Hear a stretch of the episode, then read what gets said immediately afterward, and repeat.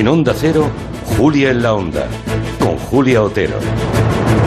Pueden que, puede que se acuerden porque aquí lo contamos. En 1803 salió del puerto de A Coruña una expedición con, con, el médico, con el doctor Javier Balmis, con una enfermera, la enfermera Isabel Zendán, y 20 niños huérfanos, a los que usaron para transportar en su cuerpo de uno en uno la vacuna de la viruela.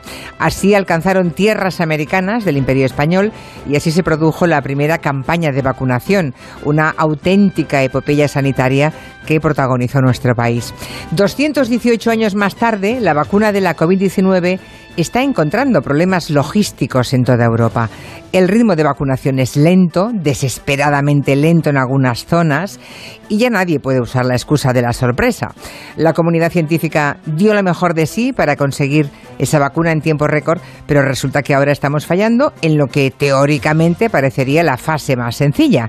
Vamos a hablar de todo eso con el doctor José Vicente Tuells, que es uno de los grandes expertos de vacunas que tenemos en España, de vacunas y de la historia de la vacunación, que es interesantísimo. También hablaremos con el escritor Javier Moro, que narró precisamente ese viaje del doctor Balmis y la enfermera Zendal en su novela A Flor de Piel.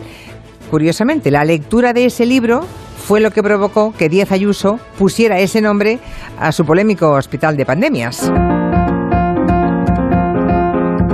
La justicia británica, ya lo sabrán, ha rechazado hace un rato, este mediodía, la extradición a Estados Unidos de Julian Assange, alegando que el fundador de Wikileaks, que Assange tiene riesgo de suicidio y que podría quitarse la vida. La acusación de Estados Unidos lo que hace es alegar que las filtraciones que él hizo pusieron en riesgo la seguridad nacional e hicieron peligrar la vida de los espías infiltrados en algunas misiones antiterroristas. Claro, en la cara B de esta historia también hay que recordar que gracias a Wikileaks el mundo conoció los abusos y las torturas sistemáticas que se produjeron en Guantánamo y en Abu Ghraib y también el espionaje con métodos más que dudosos, por no decir delictivos, que Estados Unidos eh, ejerció en algunas o a través de algunas de sus embajadas. Así que vamos a debatir sobre Wikileaks, sobre la figura de Julian Assange. En el tiempo de gabinete vamos a preguntarnos más allá de él como individuo, ¿Qué tiene que ver el futuro del periodismo con la suerte que corra Julian Assange?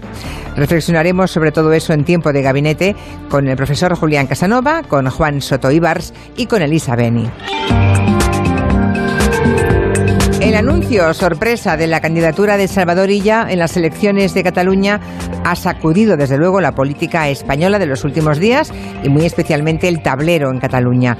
Hoy vamos a hablar con Miquel Iseta, el primer secretario del PSC, para que nos valore esta decisión estratégica que intenta evitar un nuevo triunfo del independentismo